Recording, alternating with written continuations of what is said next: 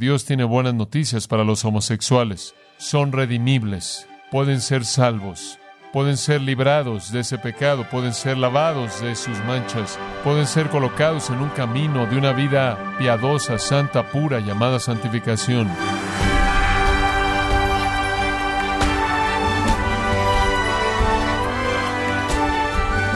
Le damos las gracias por acompañarnos en este su programa, gracias a vosotros con el pastor John MacArthur.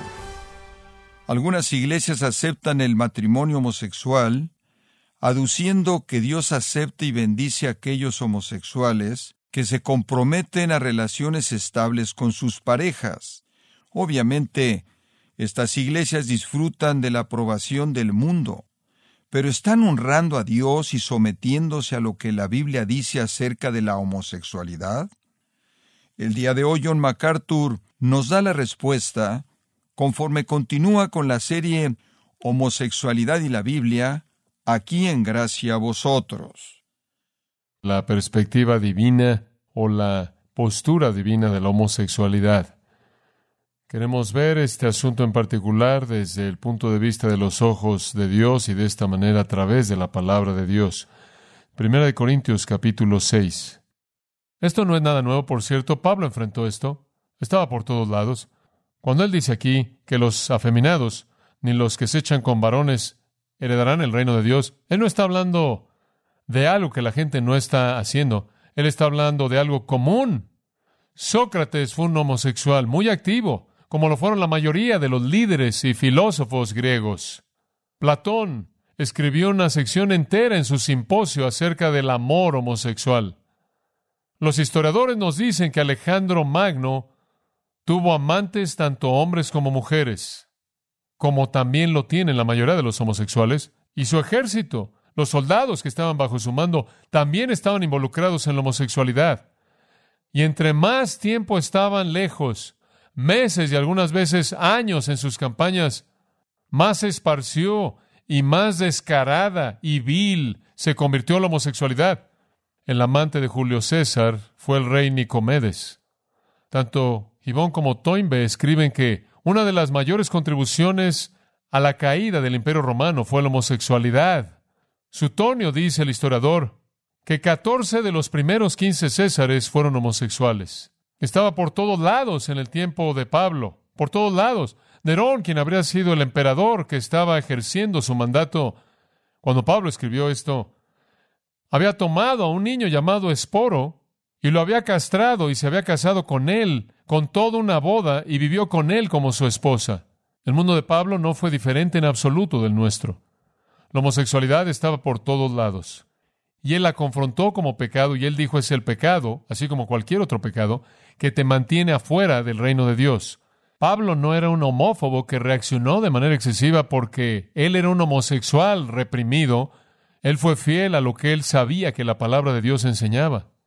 Él fue fiel a lo que el Espíritu Santo lo inspiró a decir. Era pecado. Y hasta que es enfrentado como pecado, no puede ser resuelto. ¿Qué dice Dios acerca de esto? Regresemos y descubrámoslo. Deuteronomio capítulo 22 es un buen lugar en donde comenzar. Deuteronomio capítulo 22. En algún punto en su pasado, y si usted ha estado en una iglesia fundamental o evangélica, quizás usted oyó a algún pastor referirse a este versículo, probablemente en otro contexto. Versículo 5 de Deuteronomio 22 dice, No vestirá la mujer traje de hombre, ni el hombre vestirá ropa de mujer. Ahora sigue esto, porque abominación es a Jehová, porque cualquiera que esto hace se ve raro. ¿Es eso lo que dice? No, porque abominación porque cualquiera que hace estas cosas debe ir camino a una fiesta. No. Porque cualquiera que esto hace es que abominación es a Jehová tu Dios. Es repulsivo y desagradable para él. Ahora, no vestirá la mujer traje de hombre. La primera vez que oí a alguien referirse a esto, estaban predicando un sermón acerca de por qué las mujeres no debían usar pantalones. No significa eso. ¿Me permite recordarle algo? En tiempos antiguos, los hombres usaban faldas. Esa es una interpretación ridícula de esto. Todo el mundo usaba faldas, nadie usaba pantalones. De eso no está hablando. No obstante, había cierto estilo en la ropa de los hombres y cierto estilo en la ropa de mujeres. Pero el hebreo dice, una mujer no usará literalmente aquello que le pertenece a un hombre, sean armas o implementos o herramientas o ropa o prendas de ropa, o sea lo que sea que manifiesta la distinción del sexo de uno, esa es una abominación para Dios. Hoy día llamamos a la gente que hace esto transvestis, una persona que intercambia su vestido por aquello del otro sexo, porque induce cierto tipo de emoción o satisfacción sexual, sexual pervertida. Los hombres deben ser masculinos y las mujeres deben ser femeninas. Y Dios los ha hecho hombre y mujer. Varón y hembra los creó. Y esa es la manera en la que Él quiere que se queden. Y Satanás quiere borrar y confundir y pervertir y torcer eso. Vemos eso en la comunidad homosexual en la actualidad por todos lados. De hecho, les encanta vestirse con la ropa del sexo opuesto. Los hombres se ponen esa ropa de mujer y desfilan públicamente. Nunca olvidaré una ocasión en la que estuve en la gira infame de Hawaii 5-0 en Honolulu. Uno de los oficiales me estaba llevando para ver cómo era Honolulu de noche. Y él dijo, quiero llevarte a un área para que veas algo que no vas a creer. Y entramos en esta área y aquí las calles estaban llenas por filas de docenas de personas en bikinis, con tacones altos y con peinados ostentosos y con mucho maquillaje. Y conforme me acerqué, iba caminando con este oficial, vi que todos eran hombres. Se presentan a sí mismos de esa manera en las calles, en sus desfiles de orgullo homosexual por todo el país. Se visten así. Algunas veces usted los ve en la calle y ni siquiera lo sabe. Algunos de ellos se presentan como reinas en su vestimenta conforme lo hacen en público. Algunos de ellos se presentan como mujeres y lo hacen en público. Algunas de las mujeres se visten como hombres y usted los ve y se pregunta si son hombres o mujeres. Lo hacen en público y hay algunos que lo hacen en privado y manifiestan ese tipo nauseabundo de actitud en el que se meten los hombres cuando usan la ropa de sus esposas y hacen cosas extrañas como esas. Ese tipo de situación molesta a Dios, es una abominación para Dios, porque es un intento por borrar las distinciones que Dios ha ordenado. El escritor antiguo Maimónides menciona que un hombre se vistió en ropa elegante de mujer y venía con frecuencia y adoraba a Venus y Astoret, y las mujeres vestidas en armadura de hombres venían a honrar a Marte. Eso es tan típico en la religión de misterio antigua, porque todo era parte de su cultura pagana. Satanás domina el mundo, él domina la cultura pagana, y él quiere torcer y pervertir la identidad sexual. Dios dice, si haces eso, es una abominación para mí. Observe el capítulo 23, versículo 1. Aquí usted encuentra otro asunto. No entrará en la congregación de Jehová el que tenga magullados los testículos o amputado su miembro viril.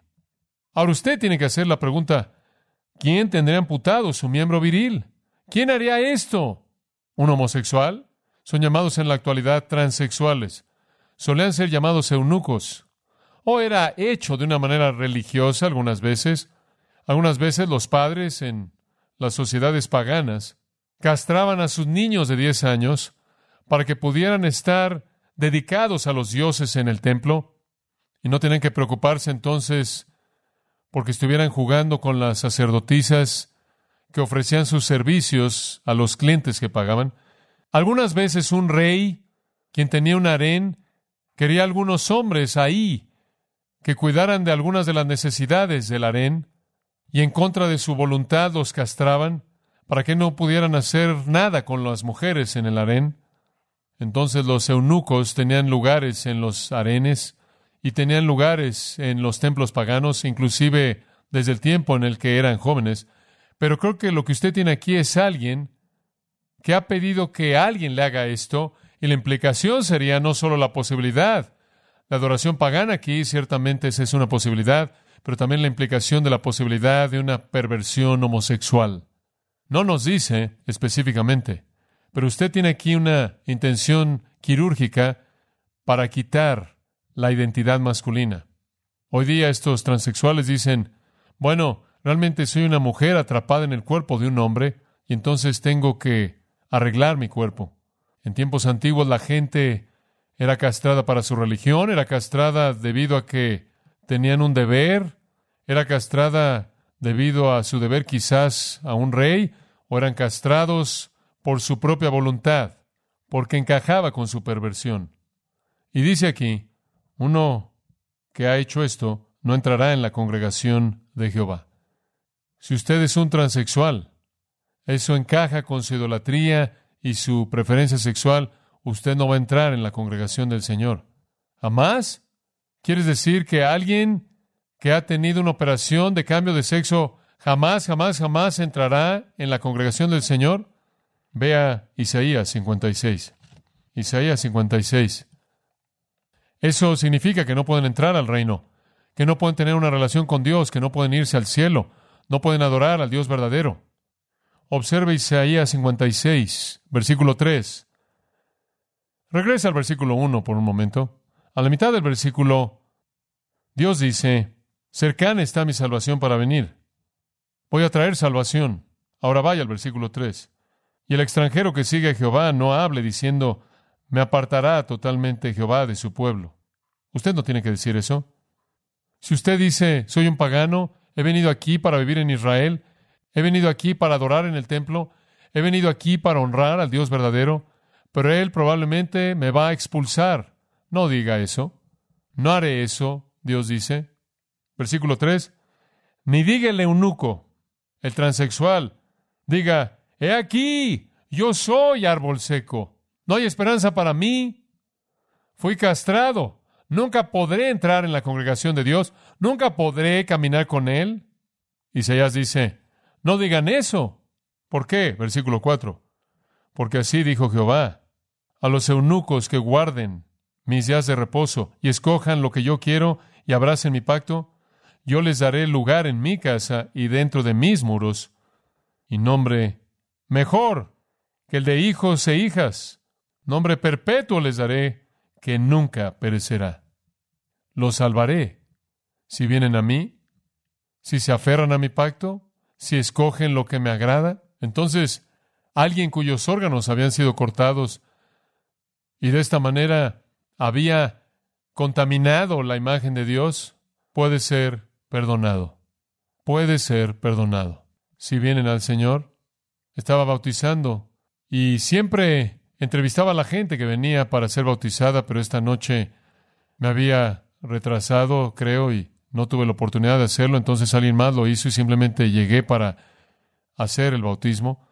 Entonces esta dama entró y dio su nombre, y creo que el nombre era Carla, y la voz se oía extraña y los gestos se veían extraños. Esta persona dijo, bueno, yo estoy aquí porque quiero dar testimonio de mi fe en Cristo y ser bautizada, y un testimonio muy breve, y después simplemente bauticé a Carla. Pero me quedé profundamente turbado, y salí y le dije a alguien, asegúrate de que esa persona venga a mi oficina inmediatamente después de que se vista. Esta persona entró y yo le dije, solo quiero pasar unos momentos contigo, tengo unas preguntas. Está bien, estoy turbado, quiero ser muy directo contigo. Tú saliste del lado de las mujeres, diste un nombre femenino, pero creo que eres un hombre. Y después entramos en una discusión acerca del hecho de que él supuestamente había tenido una operación de cambio de sexo. Yo dije, ciertamente ni por un momento piensas que el Señor Jesucristo va a aceptarte y santificar tu estilo de vida como un hombre viviendo como una mujer en una relación homosexual o relaciones. Bueno, yo yo siempre he sido una mujer, nada más que he estado atrapada en el cuerpo de un hombre. Yo dije, no, siempre has sido un hombre, y ahora eres un hombre castrado, pero eres un hombre. Naciste como hombre y morirás como hombre, y debes vivir como hombre, y debes reconocer el pecado de lo que has hecho, y si reconoces el pecado de lo que has hecho, y pides el perdón del Señor y te arrepientes y vienes a Él por la fe, serás perdonado y Él te mostrará gracia. Pero debes vivir como hombre. Deshazte de esa ropa consíguete ropa de hombre y muestra la legitimidad de tu arrepentimiento de corazón hacia Dios. Nunca lo volví a ver. Se apareció en otra iglesia cerca de aquí. Le llamé al pastor y hablé con él, le conté la historia y él tuvo que enfrentarlo. Es la vida real, hay gente que hace esto. El reino está abierto a ellos y reconocen el pecado de lo que han hecho y hacen lo que le agrada a Dios. Bueno, hablamos del transexual y del transvesti. Entremos al asunto del homosexual. Esos son componentes de la vida homosexual. El asunto real es confrontado de manera frontal en Levítico capítulo 18. Levítico capítulo 18. Y el versículo 22. ¿No podría ser más explícito? Dios está dando leyes aquí, leyes en contra de impiedad y pecado. Versículo 22. No te echarás con varón como con mujer. Es abominación. Ni con ningún animal tendrás ayuntamiento amancillándote con él, ni mujer alguna se pondrá delante de animal para ayuntarse con él. Es perversión. Le vuelvo a decir, Dios no inventa mandatos acerca de cosas que la gente no hace. Este tipo de bestialidad y este tipo de homosexualidad siempre ha sido parte de la vida humana. Él dice, no lo hagas. Es una abominación acostarte con un hombre como te acuestas con una mujer. Es una abominación tener relaciones sexuales con un animal. Es perversión. Después sigue el versículo 24. En ninguna de estas cosas os amancillaréis, pues en todas estas cosas se han corrompido las naciones que yo he hecho de delante de vosotros. Y la tierra fue contaminada, y yo visité su maldad sobre ella, y la tierra vomitó sus moradores. Él dice, miren, los metí a esta tierra, les estoy entregando esta tierra y les estoy diciendo, la razón por la que pueden tener esta tierra es porque he expulsado a las otras personas y la razón por la que las he expulsado es porque así es como han vivido. Esto ha traído la destrucción de la nación previa. Obsérvenlas. Son homosexuales, están involucrados en bestialidad, están involucrados en, y él nombra otras cosas como incesto y demás, están involucrados en eso. Ese es el patrón de su vida y estoy expulsándolos. Mi ira ha caído en ellos y les estoy diciendo, si ustedes lo hacen, mi ira también caerá sobre ustedes. No escaparán, ellos no escaparon, la homosexualidad contamina la tierra y trae el juicio de Dios. Versículo 26. Guardad, pues, vosotros mis estatutos y mis ordenanzas, y no hagáis ninguna de estas abominaciones, ni el natural ni el extranjero que mora entre vosotros, nadie, porque todas estas abominaciones hicieron los hombres de aquella tierra que fueron antes de vosotros, y la tierra fue contaminada. No sea que la tierra os vomite por haberla contaminado, como vomitó a la nación que la habitó antes de vosotros. Porque cualquiera que hiciera alguna de todas estas abominaciones, las personas que las hicieren serán cortadas o matadas de entre su pueblo. Van a morir si hacen esto. Guardad pues mi ordenanza, no haciendo las costumbres abominables que practicaron antes de vosotros. Y no os contaminéis en ellas, yo Jehová vuestro Dios. Este es Dios hablando, Haces esto, van a contaminar su tierra, contaminan su tierra, morirán. Lo estamos viendo, ¿no es cierto? Lo estamos viendo. La gente dice, ¿es el juicio de Dios? Claro que es el juicio de Dios. ¿Es el sí del juicio de Dios? Claro que es el juicio de Dios. Toda la enfermedad venera es el juicio de Dios, incorporada en la esencia de la vida humana. Haces esto, morirás. Haces esto, yo destruiré tu tierra. Esto es una abominación. Este pecado es intolerable para Dios. Él no permitirá que se lleve a cabo sin freno. Él juzgará con muerte a aquellos que lo cometen y Él destruirá una nación que lo tolera.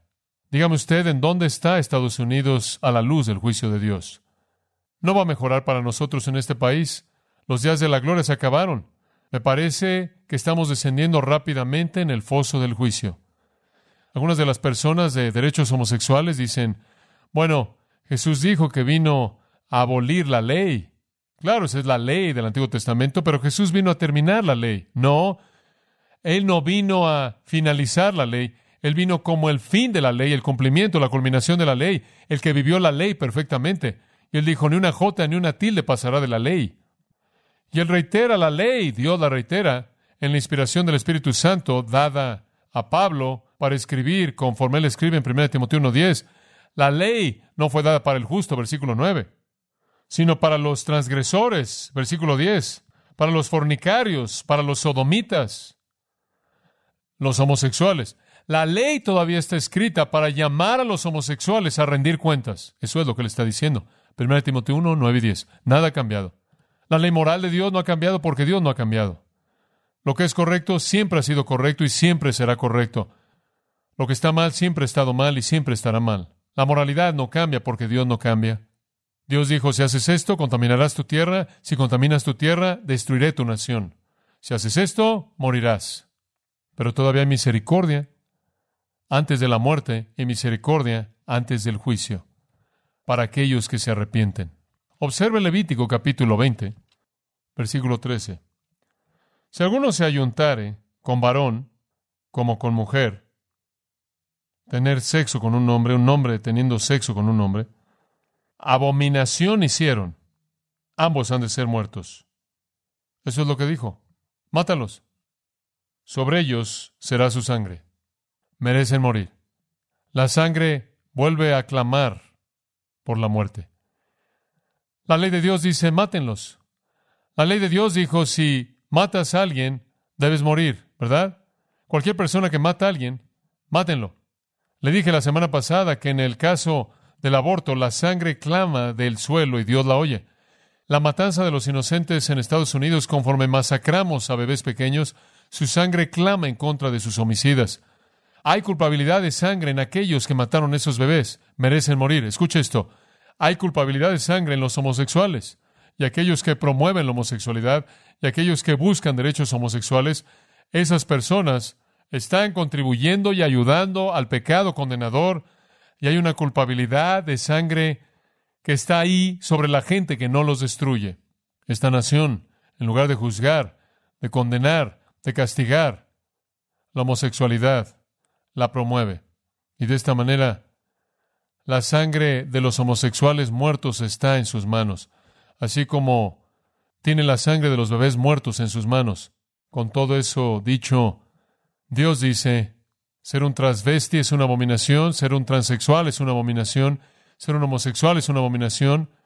Ayudar y contribuir a cualquiera de esas cosas es abominable para Dios y hay culpabilidad de sangre asociada con todo esto. Y el castigo es muerte, y Dios juzgará a la nación que lo tolera, y Dios destruirá a la gente que lo hace. Habiendo dicho todo eso, regreso a donde comenzamos y le recuerdo esta verdad maravillosa. Este pecado en todas sus categorías y en todos sus extremos es perdonable. ¿Acaso le dice eso algo de la gracia de Dios? ¿Acaso le dice eso usted algo de cuánta gracia muestra nuestro Dios? ¿Acaso le dice eso algo usted acerca de la muerte de Cristo, quien en su propio cuerpo llevó esos pecados mismos? Dios es un Dios de misericordia y de gracia. Y si usted viene a Él en su pecado, Él está dispuesto a perdonarlo. Ese es el mensaje para los homosexuales. Y ese es el mensaje que usted debe darle a los homosexuales.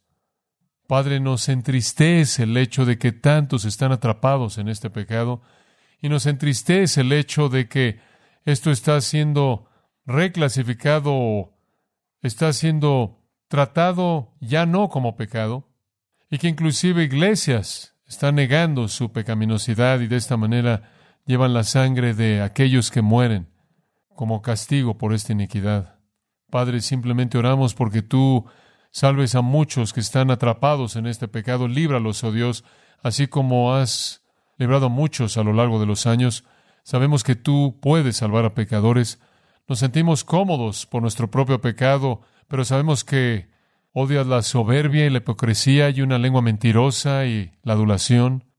Nos sentimos más cómodos por esos pecados. Con este nos sentimos menos cómodos y podemos tener una actitud de justicia personal porque no cometemos este. Sin embargo, Señor, somos igualmente pecadores. Pero, Señor, nos puedes perdonar a todos. Simplemente oro que en tu gracia tú derrames tu misericordia en aquellos que están atrapados en el pecado de la homosexualidad y que tú libres a muchos antes de que sean destruidos para siempre. Oro porque tengamos la suficiente amabilidad como para hablar la verdad, la suficiente amabilidad como para advertir para que vengan a la cura quien es Cristo. Oro por los líderes de nuestra nación para que adopten una postura fuerte en contra de esto. Sentimos que si la gente que promueve esto llega a posiciones de poder, ciertamente es una muestra de que tu mano ha sido quitada de esta nación y que nos has entregado. Entonces, Señor, te pedimos que nos muestres gracia y nos des líderes que vean esto por lo que es. Danos gente que no lo tolerará, sin embargo que predicará el amor y misericordia salvadores de Cristo. Te damos gracias porque tu palabra habla de los asuntos que nos preocupan y nos da claridad. Ahora haznos fieles en obedecer llévanos a todos a ser personas de buenas obras que viven de manera justa y piadosa en este tiempo actual. Oramos en el nombre de nuestro Salvador. Amén.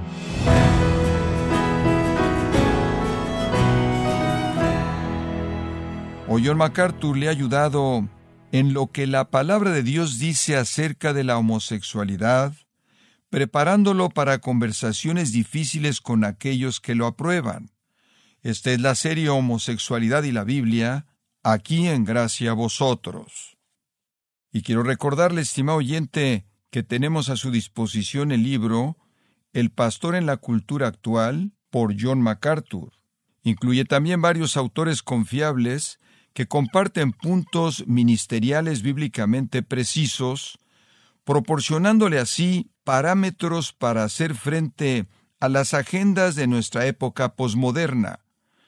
Puede adquirirlo en nuestra página en gracia.org o en su librería cristiana más cercana. Y también quiero recordarle que puede descargar todos los sermones de esta serie Homosexualidad y la Biblia así como todos aquellos que he escuchado en días, semanas o meses anteriores, animándole a leer artículos cristianos relevantes en nuestra sección de blogs en gracia.org. Si tiene alguna pregunta o desea conocer más de nuestro ministerio, como son todos los libros del pastor John MacArthur en español, o los sermones en CD que también usted puede adquirir, Escríbanos y por favor mencione la estación de radio por medio de la cual usted nos escucha en gracia a vosotros. Es importante conocer no solo el país y ciudad de donde usted nos escucha, sino también la radio. Para quienes contactan nuestro ministerio por primera vez, pueden solicitar una copia del mensaje de promoción sin costo alguno, un mensaje por oyente únicamente. Si usted vive en los Estados Unidos o Puerto Rico, escríbanos a Gracia Vosotros, P.O. Box 4000, Panorama City, California 91412. O puede escribirnos a través del siguiente correo electrónico radio arroba y queremos agradecerle desde el fondo de nuestro corazón su tiempo y sintonía, y en nombre de John MacArthur y del personal de este organismo, invitarle para que nos acompañe en la próxima edición y así juntos continuar desatando la verdad de Dios un versículo a la vez, en gracia a vosotros.